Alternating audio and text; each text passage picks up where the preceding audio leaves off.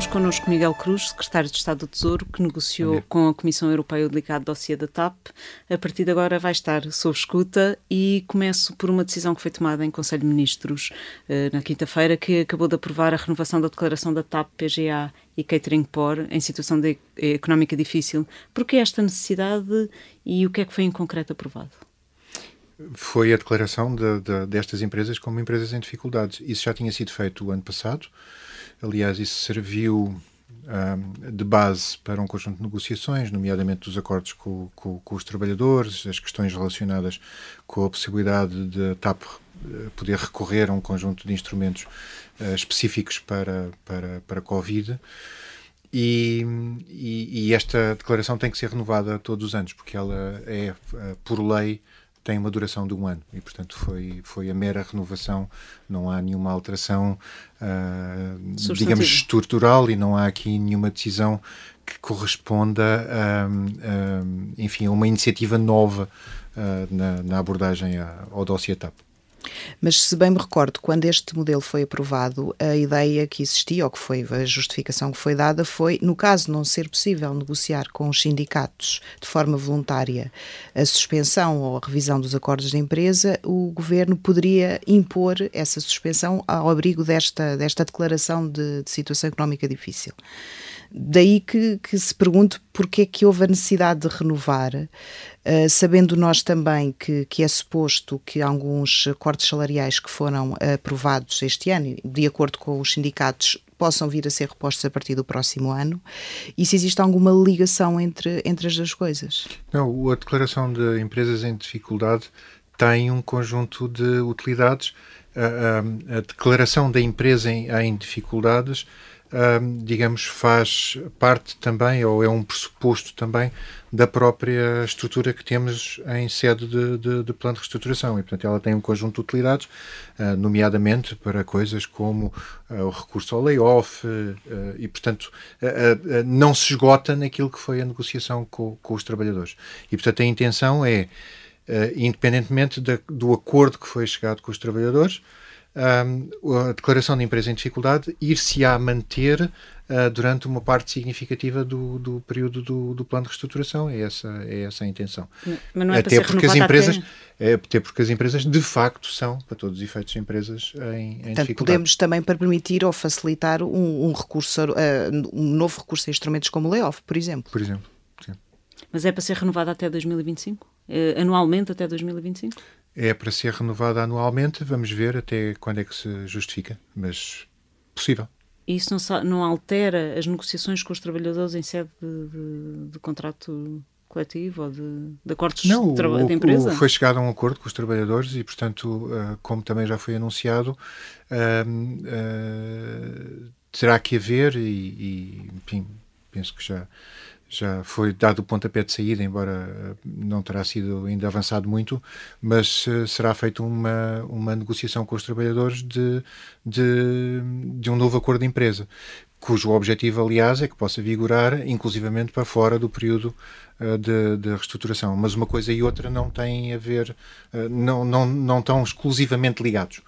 E, portanto, a declaração da empresa em dificuldade tem um conjunto de, de utilidades e, portanto, o pressuposto era, de facto, a sua renovação.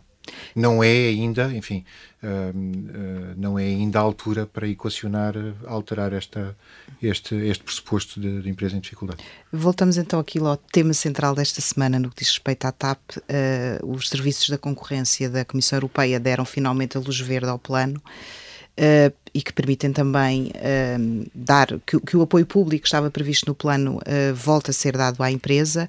E a pergunta que eu lhe vou fazer é quando é que será passado, entre aspas, o próximo cheque e qual será o valor e se ainda é este ano, porque há notícias que dizem que, dizem que sim.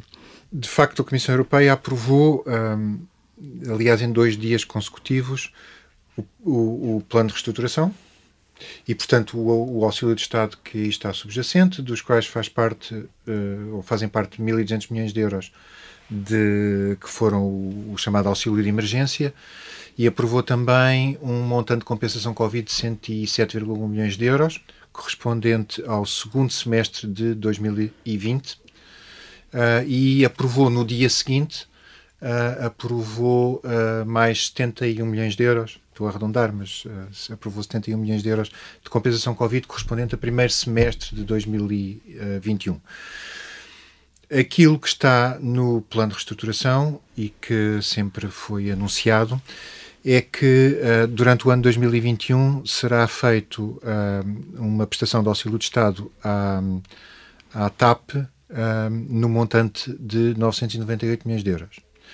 Desses 998 milhões de euros, em 2021 foram já um, injetados em capital, portanto, entrada de capital, 462 milhões de euros, que corresponderam à compensação Covid, também aprovada pela Comissão Europeia, correspondente ao primeiro semestre de, 2000, de portanto, 2020.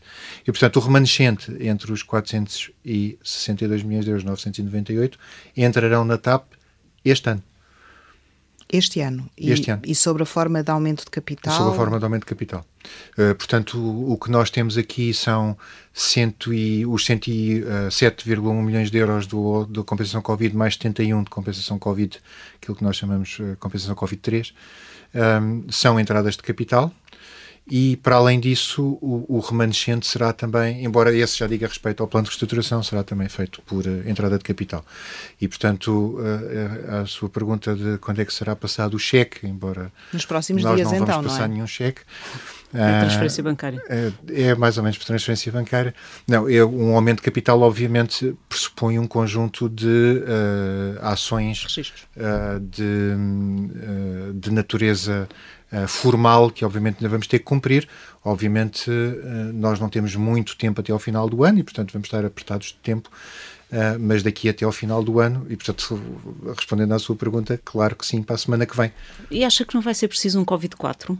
Como lhe queiram chamar, uma vez que o Covid-3 é referente ao primeiro semestre de 2021, mas o segundo semestre de 2021 continua com restrições à aviação, nomeadamente agora Sim, eu, não, eu não olharia para as compensações Covid como o vai ser necessário. As compensações Covid resultam mais de um, algo a que, de acordo com aquilo que foi estabelecido na regulamentação comunitária, a empresa teria direito por aquilo que foram uh, os, os prejuízos causados. Um, e como repara, o primeiro semestre de 2020 Uh, e o período é o mesmo, portanto estamos a falar de um semestre, tem um valor muito mais alto do que qualquer um dos dois subsequentes. E a questão e a diferença aqui está em que uh, a forma de cálculo da compensação Covid uh, é uma fórmula de cálculo que tem, cuja base é obviamente aquilo que é a diferença entre a receita que se esperaria se não tivesse havido Covid e, portanto, o ano 2019, desse ponto de vista, é sempre, é sempre o referencial comparativo e aquilo que efetivamente foi a receita. Mas se isto foi verdade para o primeiro semestre de 2020, em que muito, durante muito tempo Uh, não houve voos e mesmo uh, havia fronteiras fechadas, portanto, havia limitações. A partir daí passámos a trabalhar já com aproximações que resultam de cálculos como resultado de impactos específicos e particulares em função de determinadas rotas.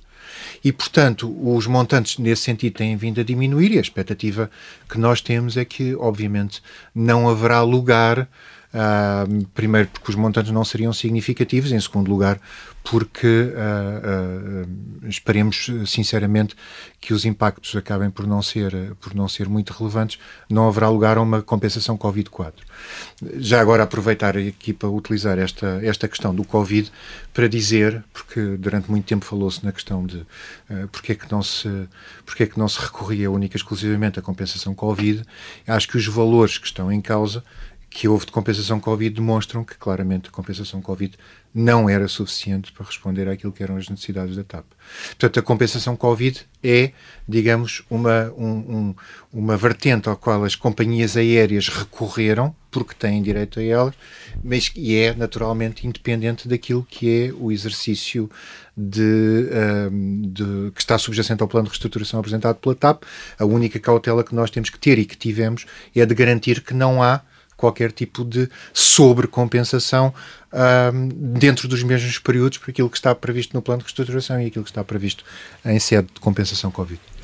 Um, voltando um bocadinho ao processo negocial uh, da, do plano de reestruturação, portanto, ele foi entregue em dezembro do ano passado, uh, foi entretanto aberto um processo de investigação aprofundada e, e foi concluído uh, mais ou menos um ano depois de ter sido apresentado pareceu ser um período muito longo, até tendo em conta aquilo que foram as declarações que foram sendo feitas por membros do governo, em que antecipavam sempre ou esperavam que houvesse uma decisão.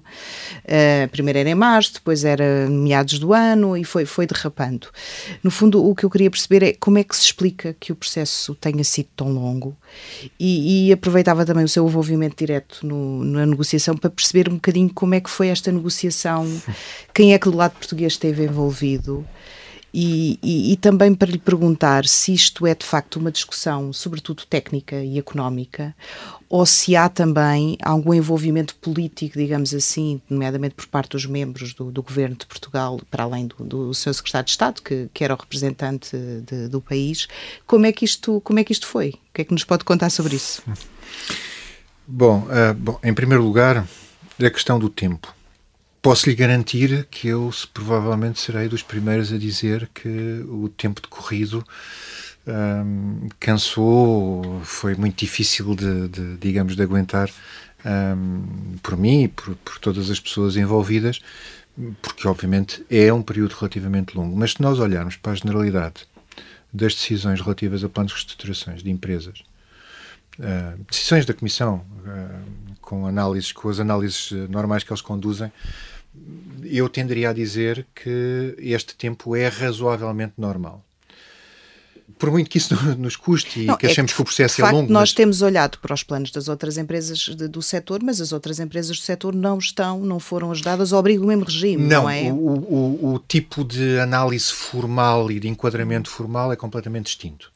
Pronto, e portanto não podemos fazer esse tipo de comparação. Mas se nós olharmos para planos de reestruturação, e há alguns casos até em companhias aéreas, eh, eh, eu lembro-me, por exemplo, da, da Condor, mas há alguns casos de, de, de, de, planos de reestruturação e de apreciações que são feitas pela Direção-Geral de Concorrência, mesmo que não seja para o setor aéreo, e isto tem, digamos, uma, uma tramitação muito, muito específica que me leva a concluir. Aliás, eu posso dizer isto porque quando este exercício concluiu, eu tive a oportunidade de falar com uma pessoa da Comissão Europeia que me disse que, que que percebia a minha ansiedade por concluir isto, mas que eu que tivesse a consciência de que uh, se calhar este até tinha sido dos casos mais rápidos. Não estou em condições de dizer se foi, se não foi, mas o, o tempo não é, não, é, não é efetivamente excessivo. Agora, há de facto, ou houve de facto um momento em que uh, todos nós achamos que íamos ter um plano de reestruturação decidido com maior, com maior celeridade.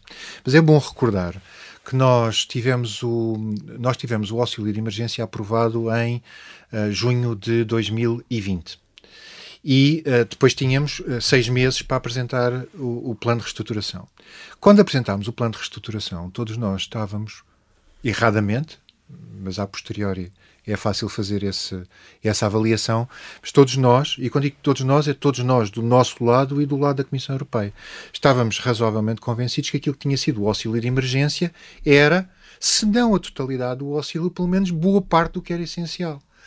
O que nós tivemos foi uma evolução da situação do Covid que nos levou a ter que ponderar um conjunto de aspectos, quer em relação à dimensão do auxílio, quer particularmente em, em relação à, à, à, discussão muito detalhada que houve sobre um conjunto de variáveis, nomeadamente o que é que ia acontecer à procura, se sim ou não, se as, se as estimativas de procura que nós tínhamos eram se não eram razoáveis, se tínhamos ou se não tínhamos, um, um, porque tivemos, fizemos muitas avaliações de, de, de contingência, ou seja, um, análise de risco, ou seja, se estas variáveis uh, tiverem uma determinada evolução, o que acontece ao plano. Mas, mas no fundo também queríamos tentar perceber, para além dessas questões técnicas que está a referir, que teriam que sempre hum. ser apresentadas, quais foram, uh, na negociação, os principais obstáculos que foi necessário ultrapassar, nomeadamente por parte da Comissão Europeia? Não, eh, vamos lá ver.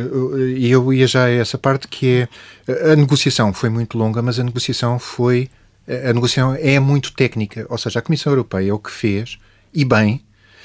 A Comissão Europeia procurou o, o objetivo que procurava esclarecer era tão simplesmente este: se sim ou não o plano de reestruturação uh, dá garantias de sustentabilidade de médio e longo prazo da companhia aérea. E, portanto, se sim ou não, este auxílio de Estado faz sentido e depois a seguir se ele é proporcional. E, portanto, a discussão foi muito técnica e todos os elementos, todas as variáveis, todas as estimativas, todas as contas, tudo foi muito discutido e muito escrutinado. Mas as queixas, eh, nomeadamente a Ryanair, também atrasaram esse processo. A determinada altura, como disse, eh, achavam que o processo ia ser mais célere do que acabou por ser. Foi por causa das queixas da Ryanair? Não, eu, eu, eu creio que uh, o, nós achámos que o processo ia ser mais célere, teve essencialmente a ver com o facto de, de, enfim, da realidade, evolução da procura e evolução da pandemia nos ter, enfim, surpreendido e, e acho que essencialmente a, a, preocupação foi, foi, foi muito esta. Também houve aqui uma outra razão que não interessa eh, apresentar aqui, ou que não interessa detalhar muito, que é uh, houve um período de tempo em que a, a, Comissão Europeia recebe pedidos de auxílio de companhias aéreas, fosse compensações Covid, fosse o que fosse, em que, e eles próprios diziam isto, tinham dezenas de processos em análise em simultâneo e isso pesou nas discussões, obviamente. Claro que a, a questão da Ryanair, uh, eu diria que não teve impacto em termos do tempo uh, da decisão. Admito que a Comissão Europeia, obviamente, nas decisões que toma, pondera esses, esse, esse potencial de queixa. Houve aqui uh, uma perturbação, porque quando, quando a Ryanair apresenta a queixa uh, no tribunal e todos nós temos os mesmos recursos e, portanto, uh, a Comissão Europeia teve a preparar a resposta ao tribunal e, portanto, durante um período de tempo, obviamente, desviou a atenção das, das, das negociações connosco. Mas, portanto, foi, foi basicamente isto. Mas, portanto, para dizer que a discussão é uma discussão técnica, não tem. Uh, Obviamente que há opções que são tomadas do ponto de vista político, mas isso não entra na negociação, isso não entra na discussão que foi tida com a, com a, com a Comissão Europeia. E a Comissão Europeia escrutinou muito uh, toda a decisão. Houve um momento em que a Comissão Europeia decide uh, abrir a tal investigação aprofundada, ou seja, a tal consulta pública, e aqui sim houve, do ponto de vista metodológico, uma variação em relação àquilo que nós, que nós considerávamos que ia acontecer. Um, e enfim, isso constituiu algum nível de surpresa que era, pensávamos que o que ia, o que ia acontecer era uma, uma, uma discussão e, portanto, uma aprovação do plano e depois então a consulta e a Comissão Europeia metodologicamente diz e cautelarmente diz vamos fazer a consulta primeiro e depois a seguir então vamos concluir o exercício. Mas em relação ao que disse e ainda sobre a Ryanair, disse então que acha que não foi a questão da Ryanair que fez aumentar o, o, o tempo, mas acha que foi uh, que pressionou para que as cedências fossem desta, desta ordem? Ou seja, houve uma decisão da Comissão Europeia ou a Comissão Europeia negociou mais apertadamente por estar em causa queixas de outras transportadoras? Para quem tem experiência de negociações com a Direção-Geral de Concorrência, eu acho que a Direção-Geral de Concorrência aperta sempre as negociações e as decisões. São difíceis? E não, e não, as negociações são, são difíceis? São sempre muito difíceis. Uh, mas isso eu tenho que o dizer, foram sempre leais e não, não, não, não, não temos propriamente razão de queixa, mas sim difíceis, claro que foram muito difíceis. E não, não acho que o facto de termos tido as queixas da Ryanair, até porque as queixas da Ryanair não foram exclusivamente sobre a TAP, acho que isso não teve consequências sobre as, um, sobre as medidas que foram aplicadas. A Comissão Europeia tem regras muito específicas e metodologias de abordagem um, às, às notificações de, de, de, diferentes empresas e de diferentes países membros e tem uh, regras muito específicas, checklists muito específicas e metodologias, nem tudo é regras, portanto tem uh, práticas passadas de, do que é que aplicaram a outras companhias e portanto utilizam muito esses, esses casos para, para as discussões que, que, que têm connosco. Muito bem, já voltamos a falar sobre a TAP. Agora vamos fazer aqui uma pequena pausa. Já voltamos eh, na segunda parte que teremos eh, o Sob Escuta com Miguel Cruz. Voltaremos ao tema. Até já. Estamos de volta ao Sob Escuta com Miguel Cruz, que esteve nas negociações com Bruxelas a propósito da ajuda à TAP eh, e é o tema a que voltamos. Hum, Apesar de não existir essa obrigação, pelo menos foi-nos dito que não existe a obrigação de privatizar, uh, os outros acordos uh, com outras companhias aéreas obrigam a que o Estado saia em determinado tempo. Um, não há mesmo nenhum, uh, nenhuma obrigação de o Estado português sair da TAP ou pelo menos diminuir a sua participação neste acordo com Bruxelas? Em primeiro lugar, eh, os, as decisões que foram tomadas em relação a outros países, em primeiro lugar, temos situações de partida que são distintas, e em segundo lugar, são as próprias companhias aéreas e os próprios Estados que, naquilo que, que, que apresentaram, propuseram uh, essa, essa, essa saída. Aqui, no que diz respeito à TAP, não existe uh, essa obrigação, ela não, não, não está explicitamente apresentada e não existe timing associado uh, a uma obrigação desse tipo. Mas sempre dissemos, e o Sr. Ministro das Infraestruturas muito recentemente tem-no dito, um, e é a minha convicção absoluta, que é o, o, isto não diz respeito única e exclusivamente à TAP, diz respeito às companhias aéreas europeias. Um movimento de consolidação é algo absolutamente uh, imprescindível para a sobrevivência das companhias aéreas. E, portanto, embora essa obrigação não exista, uh, uh, parece-nos a nós que esse movimento será inevitável. Uh, mas respondendo muito diretamente à sua pergunta, não, essa condição não faz parte do plano de reestruturação. Uh, diz de facto que é consolidação inevitável, mas muitas das companhias aéreas, as grandes companhias aéreas europeias, que seriam naturalmente compradoras, estão ainda, penso eu que neste momento, impedidas de fazer aquisições, algumas delas. E tendo em conta o momento de grande incerteza que existe ainda sobre como é que a evolução, como é que a aviação vai recuperar, um, existem neste momento contactos. Um, já com potenciais interessados e também queria perceber se faz sentido ou se é uh, viável pensarmos que esta operação pode ocorrer ainda durante o horizonte do, do plano de reestruturação ou se teremos que esperar para ver se, se de facto o plano funciona e, e, tem os resultados que se esperam. Esta última parte da sua pergunta uh, acaba por ser um bocadinho a base da resposta à primeira parte da pergunta, que é um, um, primeiro lugar, é muito cedo. Nós temos neste momento uma aprovação de um, de um, plano de reestruturação. E a aprovação de um plano de reestruturação é uma primeira fase. Uh, ainda falta muita coisa, nomeadamente implementar o plano de reestruturação. É verdade que uh, tomámos essa opção de uh, tomar um, de, de, de, avançar com um conjunto de medidas e, portanto, ir implementando aquilo que nós propusemos no plano de reestruturação e que, e que, e que veio a ser aceito, e isso foi uma aposta ganha em relação àquilo que era a nossa convicção do que era legítimo apresentar e que era legítimo e compatível com o enquadramento comunitário que viesse a ser aprovado. Mas, portanto, esta não é a altura para estar a, eh, a, a, equacionar a possibilidade de entrar em qualquer tipo de negociação, seja com que parceiro for. E sim, é verdade, as companhias aéreas, aliás, se leram a, a decisão da Comissão Europeia, uma das coisas que lá diz é que a TAP está impedida de fazer qualquer aquisição e, portanto, durante um período que conta desde o momento em que aprovaram o auxílio, uh, um período de três anos, se não me falha a memória, estarão impedidos de fazer aquisições. Uh, a Lufthansa, por exemplo, uh, foi uma daquelas que fez um exercício, aliás, anunciou isso publicamente e porque e porque tinha essa, considerava ter essa necessidade, precisamente por questões associadas à sua estratégia de consolidação, um, já, já, já pagou o auxílio de Estado, portanto, devolveu o auxílio de Estado e, portanto, saiu dessa, dessa limitação. As outras companhias aéreas. Portanto, a Lufthansa poderia. Poderia. Eh, Respondendo à pergunta, a Lufthansa poderia, sim. E é um dos que estão a ser, eh, dos interessados Nós temos sido, temos sido claros quem, obviamente, quem é que não, não, não comunicamos não comunicamos quem são, até porque do ponto de vista negocial, uh, obviamente isso seria isso Mas estamos seria, a falar de companhias aéreas europeias, eu estou a colocar esta questão porque no passado tivemos problemas com investidores não europeus a tentar investir em companhias aéreas europeias.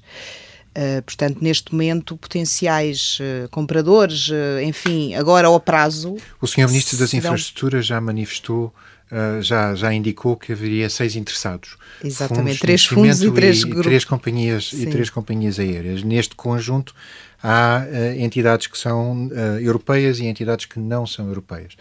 Um, agora, o, o, que vale a pena dizer aqui é que, obviamente, quando nós dizemos não existe uma obrigação de privatização, o que existe é necessariamente um, um determinado movimento de consolidação que vai ser razoavelmente inevitável. E que, pasme essa pergunta e eu responder-lhe-ei olha, 2022 não será não um ano em que isso vai acontecer e 2023, enfim, eh, poderemos estar relativamente lá próximo, mas também me parece que teremos várias limitações.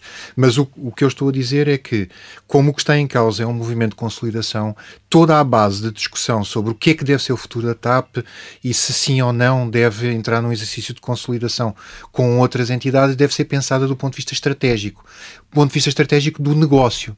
E, portanto, isso obviamente, em primeiro lugar, dá-lhe uma resposta sobre como é que deve ser feita ou como é que pode ser feita uma determinada, como é que pode ser feita uma determinada negociação. É a gestão é... que vai negociar, é isso? Não, não quer dizer que seja a gestão que o vai negociar. É óbvio que um, se nós estivermos aqui a falar de um exercício de consolidação com uma determinada lógica estratégica, a gestão, a gestão da TAP tem um papel a, a dizer sobre esta matéria.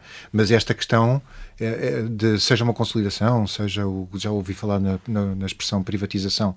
Uh, aliás, já ouvi falar ontem na, privatiza, na, na, expressão privatização por um líder partidário que me deixou. Uh, que me deixou Mas uma consolidação aliás, é também uma privatização, ou não. implica ceder o capital. Pois, ou pode Há ser. Outra hipótese? Pode ser ou não. Uh, Qual é a alternativa? Pode ser ou não. Há outras formas de gerir, uh, uh, enfim, entendimentos de negócio e participações. Mas a TAP já está numa aliança comercial, não é? Está, já está, está. na Star não é disso, não é disso, que, é eu estou a falar. a falar. Mas o que eu estou a dizer é que, hum. qualquer que seja o exercício, eu estava a referir que a questão da privatização, como referido por um líder partidário, deixa-me animado, porque isso é um reconhecimento de que, de facto, então, há um, um, crédito no resultado do plano de estruturação, porque isso significa que a TAP vai, vai, vai, vai ter uma boa recuperação e, portanto, é uma empresa uh, com, com, com potencial privatizável. Mas, mas o, que, o que eu estou a dizer é que esse exercício é um exercício de responsabilidade acionista e o acionista é o Estado. E, portanto, essa, essa discussão vai ser feita necessariamente com o Estado, mas tem que ser feito em função daquilo que é bom para o negócio e, portanto, em função de uma avaliação estratégica. E a TAP, desse ponto de vista, tem que ter aqui um papel. Mas a cedência de maioria não está uh, nos planos, pelo menos deste governo, uh, se, se, este governo ganhar as eleições. Uh, o governo não, o PS, ganhar as eleições. É, aquilo que sempre foi dito é que para nós é importante que uh, um determinado papel que a TAP tem uh, e o Hub Lisboa tem para, para, para, a economia portuguesa e para a conectividade de Portugal e da Europa, vamos ser francos, uh, que deve manter uma determinada orientação por parte do Estado. E, portanto, a leitura mais direta dessa, dessa afirmação é a da manutenção da maioria. A manutenção da maioria do capital. Da maioria seria do capital, uma condição. Mas há, mas há, muitas formas de fazer isso do ponto de vista corporativo. Que não implica 51%. Que podem não implicar 51%. Mas volto a dizer, é muito cedo para discutir isto. O que nós temos que assumir e perceber é que nós temos um plano de reestruturação que tem que ser implementado. E é um plano de reestruturação complexo.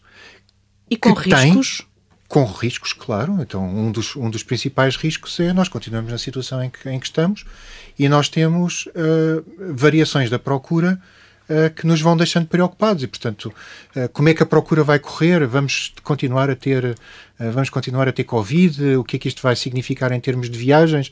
Qual é que vai ser o ritmo de recuperação de viagens uh, que são uh, viagens de turismo? Qual é que vai ser o, o, ritmo de recuperação de viagens que são viagens de negócio? Que as duas não evoluíram da mesma maneira. A TAP, o impacto, o impacto do Covid não é simétrico nas companhias aéreas. Porque uma companhia aérea cujo negócio é fazer ponto a ponto, e fazê-lo provavelmente na Europa, não é impactado da mesma maneira que uma companhia aérea que tem que trazer passageiros de outros continentes onde há outras restrições, outros impactos de Covid, etc. E, portanto, obviamente que há riscos subjacentes ao, ao, ao plano de reestruturação. Aquilo que nós tentámos fazer e que a Comissão Europeia validou, e, e muita da discussão foi em torno disto, é a solidez do plano, se quiser, o, o, o, a aplicação de um stress test ao plano para ver se, com o impacto de determinadas variáveis, se mesmo assim o plano resiste de forma a garantir a sustentabilidade da companhia. E, esse... e foi este exercício que Sim. nós quisemos fazer e que foi validado. E que esse uh, teste de stress que fez uh, já, já, já considerou os impactos, por exemplo, que a Omicron está a ter eh, na operação da aviação? Ou seja, neste momento podemos ainda assegurar que é possível cumprir as metas financeiras e operacionais do plano de reestruturação ou já podemos estar em Sim. risco de derrapagem? Não, o plano foi aprovado agora, a discussão, a discussão hum, foi, não digo até ao dia da aprovação, mas a negociação correu até muito recentemente, com vários, com, com, com vários detalhes e obviamente que tivemos o cuidado de olhar para, para, para as questões da variação da procura. Agora, uh, obviamente, quer dizer, se daqui a seis meses uh, houver uma nova perturbação, quer dizer, estas coisas depois começam sempre a, a, gerar aqui muita incerteza. Agora, a nossa convicção é que, do ponto de vista de gestão, dentro daquilo que é o plano, que é o plano de reestruturação, que apesar de tudo dá alguma flexibilidade para ir ajustando algumas variáveis, claro que o plano, do, o plano de reestruturação é, é, é, é resistente. Mas estava eu a dizer, temos que implementar um plano de reestruturação. E há muitas outras, há muitos outros desafios para as, para as companhias de aviação, sendo que um deles eh, são as questões de natureza ambiental. E, portanto, há aqui vários temas que vão obrigar, digo eu, a uma reflexão muito profunda sobre o futuro da, da aviação e sobre o futuro das companhias aéreas na Europa. E, portanto, estar a pré-determinar que uh, nesta altura o futuro será a venda a um determinado grupo com 51, com 49, é muito cedo para, para fechar essa, essa conversa. Mas é bom, é bom, é muito bom termos um conjunto de interessados e depois, para além destes seis, uh, como sabem, houve aí mais umas declarações, enfim, não, que, que, acabou de não se verificar. Eu recordo de umas coisas que apareceram no jornal sobre. A Turkish sobre, Exatamente. Ela não está nos seis. Não está nos seis. Não. Portanto, uh, e portanto houve aí algumas, houve aí algumas uh, indicações nesse sentido e isso é muito bom, porque isso passa um sinal da importância e da credibilidade que é atribuída ao plano de reestruturação. E isso para nós é bom. Do ponto de vista negocial, também já agora deixem-me dizer isto, é óbvio que nunca ninguém vai dizer, ah, é esta ou é aquela, porque aquilo que a nós nos interessa é, se de facto tivermos que ir avançar para um, para uma, para um exercício de consolidação, a nós interessa-nos ter em cima da mesa, o, em simultâneo, várias propostas. O Governo elogiou muito na altura da saída de, do anterior acionista, David Neilman, o empresário português Humberto Pedrosa, e agora parece que foi um bocadinho posto de lado. É verdade que não tinha 2,5 mil milhões para se calhar meter na TAP, mas parece que foi um bocadinho metido de lado, fica só na SGPS. Qual é o futuro para este parceiro acionista uh, na TAP? Não, o, vamos lá ver. O, o, o Sr. Humberto Pedrosa foi, uh, desde o princípio, um, um, um, grande apoio que nós tivemos para todo o exercício de desenvolvimento do plano de reestruturação e Mas para... agora fica só na SGPS, quer dizer que fica é, parceiro na PGA e não na TAP, não é? Significa que uh, as coisas são como são. Uh, uh, nós, como eu disse há pouco, em 2020 nós provavelmente acreditaríamos que um montante mais reduzido e aquilo que foi o auxílio de emergência e provavelmente gerido de outra maneira, que provavelmente seria suficiente. Mas as coisas não foram. O que é certo é que o Sr. Humberto Pedrosa, tal como a par pública, tal como o próprio Estado, com esta questão dos aumentos de capital, uh, ficam numa posição, ou separaram, digamos, a posição acionista na, da SGPS na SA. Esse é o resultado de, das coisas, é o resultado dos montantes que estamos aqui a discutir, é, é o resultado dos aumentos, do, do, do aumento de capital. E, e, para quem, e para quem possa colocar a questão do, mas então se fizessem, por exemplo, as entradas de dinheiro por dívida em vez de aumento de capital, uh, não teríamos este efeito acionista? E a resposta é claro que não, mas teríamos um, um desequilíbrio que estamos a tentar resolver enorme do ponto de vista de balanço. E, portanto, obviamente que, que o exercício não podia ser feito de outra maneira. Agora, tudo isto sempre foi feito com muita preocupação com os acionistas. O Sr. Humberto Pedrosa é acionista da, da ESGPS, isso não significa nenhum tipo de desvalorização, tal como não significa nenhum e tipo é de desvalorização. E é acionista da Portugália, que é uma peça fundamental da, do, do, futuro. É, é acionista da, da ESGPS, onde está, onde está a Portugália. A Portugália é um, um, um, um ativo uh, que faz parte do, do, core business da aviação e, portanto, importantíssimo dentro daquilo que é o plano de reestruturação. E, e, e sim, ele continua a ser acionista, a HPGB continua a ser, uh, a ser acionista da ESGPS e estas coisas continuarão ao longo do tempo a, a ser A PGA vai manter-se autónoma? A PGA, quer dizer, a, a, o plano de reestruturação, desse ponto de vista, não mudou nada. Eu, aliás, tenho visto algumas afirmações sobre uma separação entre a SA e a Portugália. Isso não, não, não há aqui nada de separação nenhuma. O que acontece é, nós temos uma empresa chamada TAP SA e é a empresa é a companhia aérea. Os, as compensações Covid são a companhia aérea. O plano de reestruturação tem por base a focalização no Mas core business. Mas a Portugália business. não recebeu ajuda nenhuma pública? Não, a, a Portugália teve, a Portugália, o, a ajuda, o, estamos a falar dos 1.200 milhões de euros uhum. na altura, uh, portanto a ajuda pública entrou pela ESA, e entrou pela ESA, e portanto isso fez parte uhum. da discussão com a Comissão Europeia, e dentro, dessa, dentro desse montante que entrou havia uma parte uh, que, que, que, depois a seguir passou para a Portugália, mas ele não foi destinatário da ajuda. Fazia era parte da, da, da, notificação e, portanto, daquilo que a Comissão Europeia aprovou, que seria beneficiário de uma, de uma pequena parte da, da, da ajuda. Agora, o ponto é este: é só há esta separação da SA em relação à, SGPS porque o dinheiro entra em capital pela SA. E, portanto, isto é o, é o efeito Aqui, do fundo, exercício de aumento de capital, não mais do que isto. tentar perceber é se a Portugália vai ficar, por exemplo, a TAP SGPS tem uma série de ativos que vão ter que ser vendidos, como a VEM e a Catering Por, e vai ficar com a Portugália, portanto, a Portugália vai ficar na SGPS e a TAP. O, a plano, TAP. o plano de reestruturação diz claramente que há uma focalização no core business. O plano de reestruturação diz claramente, e nós foram, foi tema que uh, logo na prim naquela primeira conferência de imprensa que se fez sobre a apresentação do plano de reestruturação, um, ehm, a Portugália é elemento chave da implementação do plano de reestruturação. Porquê? Porque a Portugália tem outro tipo de aviões, tem outro tipo de, digamos, de estratégia que é muito complementar à estratégia uh, da TAP e que permite, nós dissemos isso na altura, que permite montar um, um, um sistema mais eficiente. E, portanto, estas duas empresas, que são empresas distintas, são ambas extremamente importantes para a implementação do plano de reestruturação. Elas ficam separadas porque a TAP tem que sair da SGPS, não porque haja uma decisão estratégica de que ela sai da, SGP, da SGPS, mas porque há um, um conjunto de aumentos de capital e, portanto, ela sai da SGPS. Agora, um, para além disso, portanto, há uma focalização no core business, e o core business é a aviação.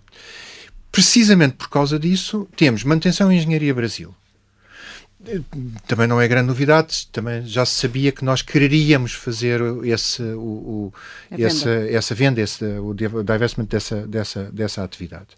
E por vários motivos. Uh, por vários motivos, uh, a, a, manutenção e engenharia Brasil, uh, nos últimos anos, pré-pandemia, praticamente chegaram ali a um, um break-even e, portanto, as coisas estavam a correr um bocadinho melhor. Mas é um mas, buraco com certeza que no passado não, não, não correu bem do ponto de vista financeiro, ele estava associado a uma determinada estratégia.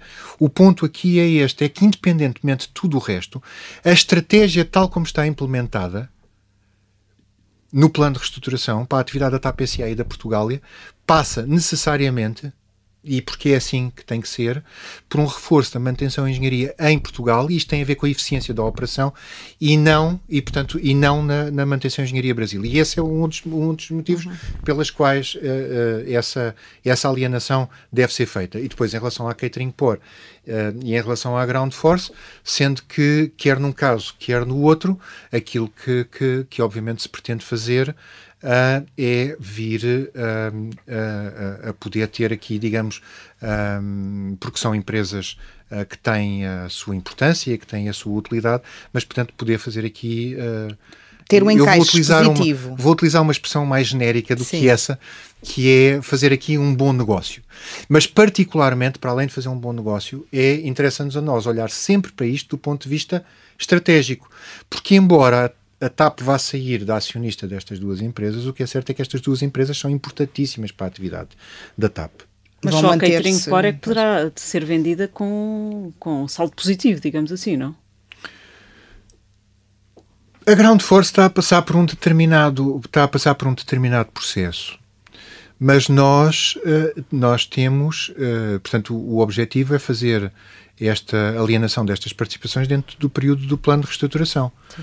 Eu não daria assim de barato de que a Ground Force não consiga ter uh, não consiga evoluir favoravelmente na sua atividade durante o período de, de reestruturação e desse ponto de vista que a venda da participação não possa também aí ser vista como a venda de um negócio que tem uma natureza rentável. Claro que ele tem um, tem um histórico e, portanto, tem, tem uma mochila às costas, como se costuma dizer, mas, mas, mas o, o, a Ground Force é obviamente um negócio interessante. É preciso é não esquecer que a Ground Force, a TAP na Ground Force é um parceiro minoritário. É? Aliás, enfim, acho que isso tem sido por demais discutido. E é bom também não esquecer que, do ponto de vista legal, as companhias aéreas não podem, não devem ter uma participação com, digamos, uma, uma, uma posição uh, determinante numa empresa de handling. Isso é um princípio.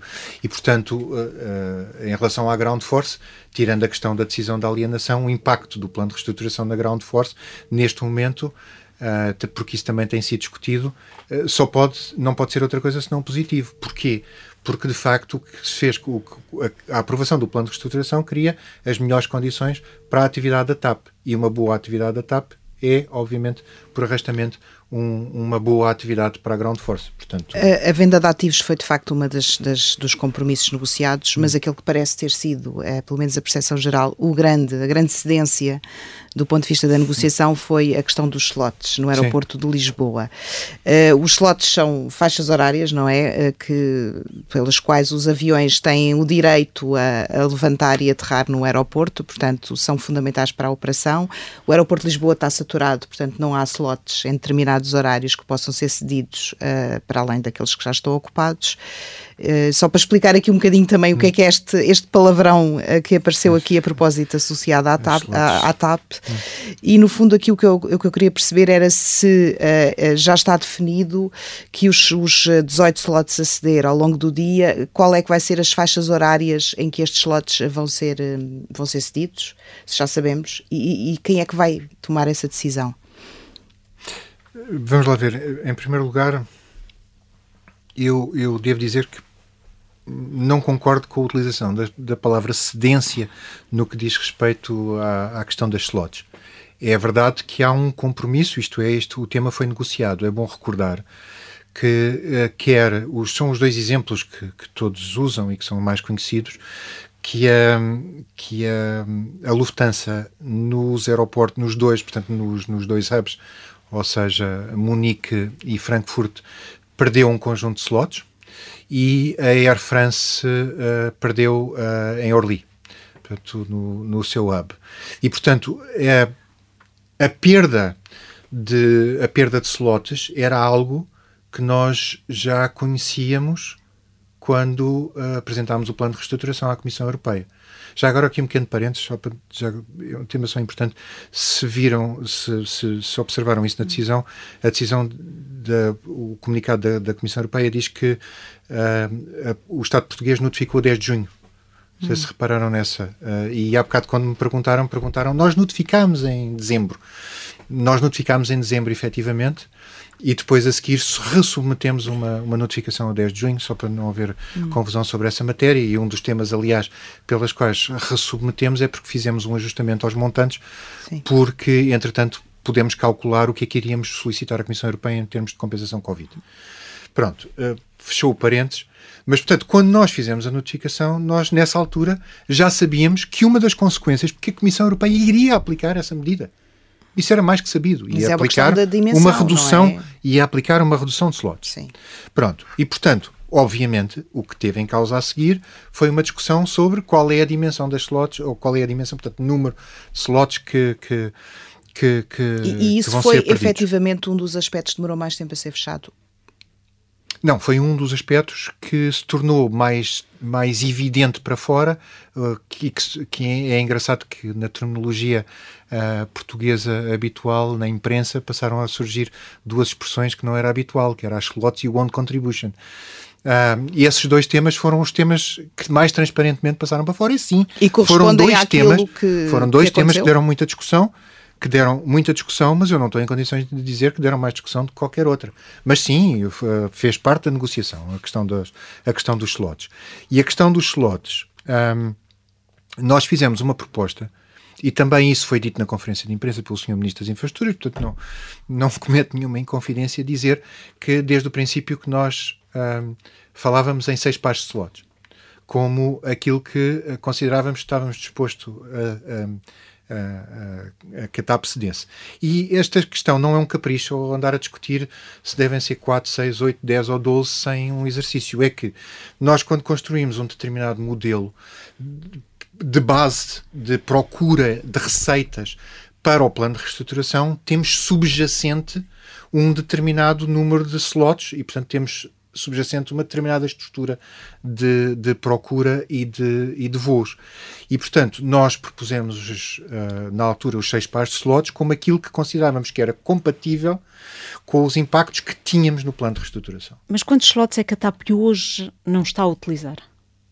Tem ideia? Uh, uh, essa é uma questão sempre muito interessante como resultado de umas afirmações de uma outra companhia aérea. Mas o ponto é, durante um determinado período de tempo, houve algumas slots que não foram utilizadas e isso aconteceu em todas as companhias aéreas. Aliás, houve um waiver genérico que a, que a, que a Europa aceitou para que para não obrigar, porque chegou a haver uma altura onde havia companhias aéreas que voavam em vazio para não perder os para slots. não perder os slots, o que, convenhamos, do ponto de vista ambiental e de outros pontos de vista, é uma coisa que não faz sentido nenhum. E, portanto, houve esse waiver.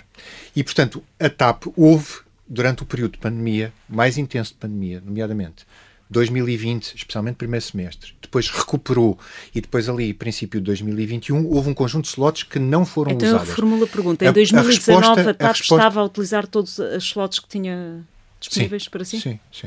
Sim, sim, e voltará a usar. O que acontece algumas vezes é que alguns voos, por exemplo, têm sido condicionados. Imagine, agora condicionou-se os voos vindos de Moçambique. Então a consequência disso é que necessariamente pode haver aqui uma perturbação nas slots que são ou não são utilizadas. Mas só por efeito da pandemia. Agora, não há dúvida nenhuma que a procura decresceu.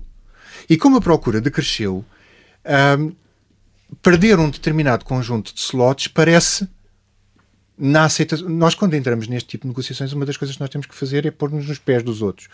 E, portanto, do ponto de vista da Comissão Europeia, que considera isto como uma medida absolutamente essencial do ponto de vista da concorrência, nós não podemos fazer outra coisa senão dizer o que é que, muito bem, então aceitamos a medida, o que é que é razoável nós aceitarmos. Mas aqui foi por isso não, que nós propusemos... não está só em causa o número, hum. mas os horários a que os slots... Pronto, essa, essa é outra questão. questão. que eu gostava de Eu perceber. tenderia a dizer, aliás, se quer, se quer esse comentário, já agora para dizer, nós, nós propusemos os seis slots e eu devo dizer qualquer slot em cima disto, portanto, seis pares de slots, portanto, os três pares acima disto, eu, eu falo sempre em pares porque os slots são take-off e landing, um, peço desculpa novamente pelo anglicismo, mas, portanto, e, e eles, eles têm sempre que se acompanhar porque o avião que levanta voo normalmente tem que aterrar. Um, e, e, e, portanto, os três pares adicionais custam, custam, têm, vão ter, têm impacto na atividade da TAP. É bom nós termos a noção disto. Qualquer slot, uh, para nós, custa. Mas é verdade. Se eu tiver que olhar para o número de slots que nós estamos a perder, se calhar a, no, a nossa maior preocupação não é o número de slots, é a distribuição horária dos slots. Pronto. E aquilo que, uh, que ficou uh, estabelecido com a Comissão Europeia é que tem que haver uma distribuição equilibrada ao longo do dia. Para companhias que fazem operação hub and spoke, as, as slots do início do dia e as slots do fim do dia são sempre muito importantes. E, portanto, obviamente que uh, nós negociamos com a Comissão Europeia e a Comissão Europeia aceitou que haja, um, digamos, limitações ao número de slots que podem ser perdidos uh, de forma a que elas não fiquem muito concentradas. Mas vai ser Portanto, definido por Bruxelas, é isso? Foi negociado e já discutido com a Comissão Europeia, mas neste sentido, que é não pode perder mais do que X aqui, não pode perder mais do que Y ali. E isso faz parte da decisão e, portanto, isso é um tema um pouco lá mais para a frente. De qualquer das formas, depois, a escolha propriamente das slots decorre do próprio processo concursal que será lançado e que só será lançado lá, eh, só será lançado em 2022 e que só será lançado de forma a ir para o inverno de de 2022, de acordo com a decisão da Comissão e, Europeia. E pode, podem ser atribuídas a mais do que uma companhia concorrente? O objetivo é que haja um concurso público para atribuição a um a um, um operador. A um operador a um apenas. Operador. Mas com base nesse equilíbrio dos, de, dos pares de slot que vão ser perdidos, já há uma ideia de que ligações é que se podem perder. Não. Porquê? Porquê? Eh, porque, porque estão, estão em determinadas faixas horárias. Não, não, não, mas está bem, mas quer dizer, se nós temos uma determinada. Podem se nós temos uma, se nós temos uma determinada faixa horária não, e não pode haver um. não pode aterrar nessa faixa horária, obviamente vai ajustar a faixa horária. O problema é o outro, é que Uh, foi utilizada a expressão aqui há pouco do aeroporto congestionado, obviamente as faixas horárias são limitadas, por isso é que eu estou a dizer. Uma perda de qualquer slot especialmente uma perda de qualquer slot acima dos seis pares, para nós, obviamente, cria dificuldades, porque vai obrigar a fazer escolhas. Vai obrigar a fazer escolhas, porque obviamente que pode ajustar. E isso significa que a TAP se concentrará, obviamente, em aproveitar as slots para aqueles, para aquelas rotas e para aqueles voos que sejam os mais rentáveis. Qual é a perda de receita esperada com esses 18, eh, 18 slots? Não é possível estimar enquanto não Nem souber. a poupança? não é possível estimar enquanto não soubermos.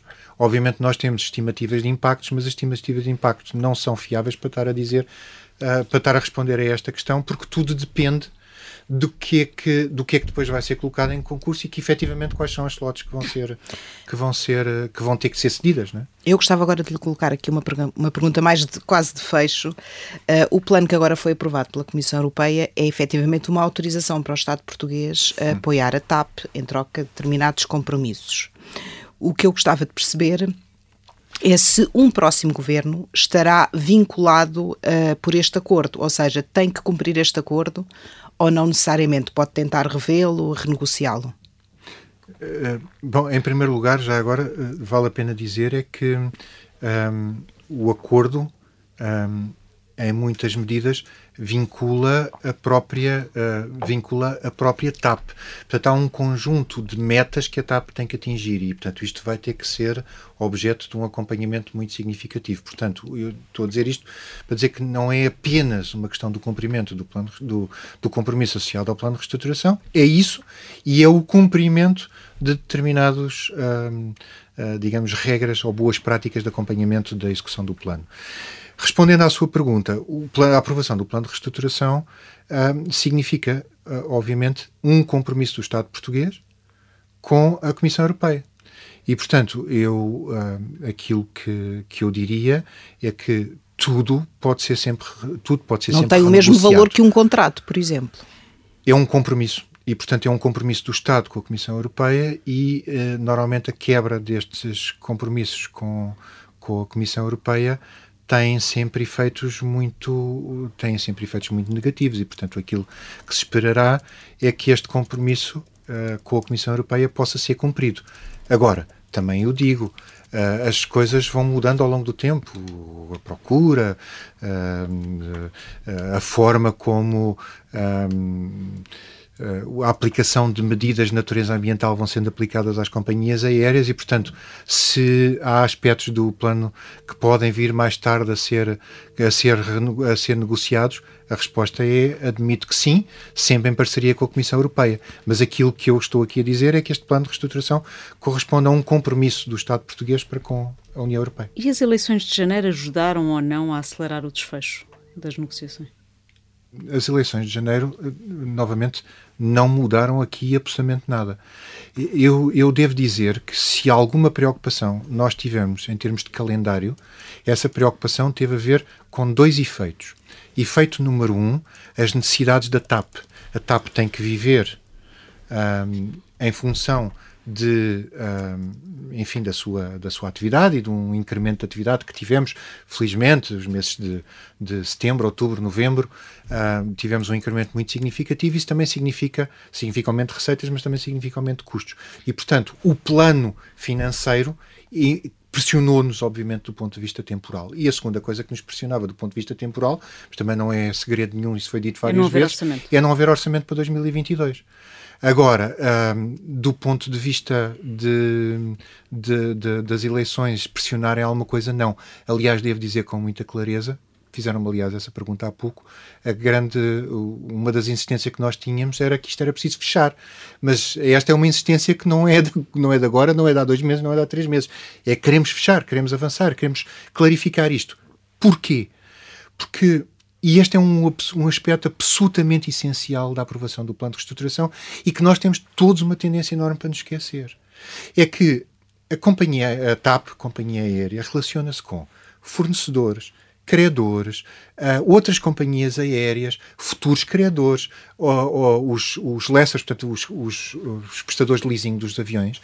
E apesar de eh, ter sido tudo discutido com todos, algumas coisas renegociadas e ter havido uma compreensão total, enquanto não houvesse um plano de reestruturação, a credibilidade da atividade da TAP um, estava a sofrer e, portanto, era absolutamente essencial para que a TAP possa ter uma, uma vida nova. Agora tem um plano de reestruturação e agora tem campo aberto para poder avançar. Portanto, era absolutamente essencial ter o plano de reestruturação. Quanto mais depressa, melhor. Uh, o, o, as eleições não, não, não nos condicionaram em nada e, vamos ser francos, não ia condicionar certamente a Comissão Europeia a tomar uma decisão mais rápida, porque nós íamos ter eleições em janeiro. Miguel Cruz, uma semana marcada pela TAP, uh, o observador agradece ter estado no Sob Escuta. Obrigado. Obrigado.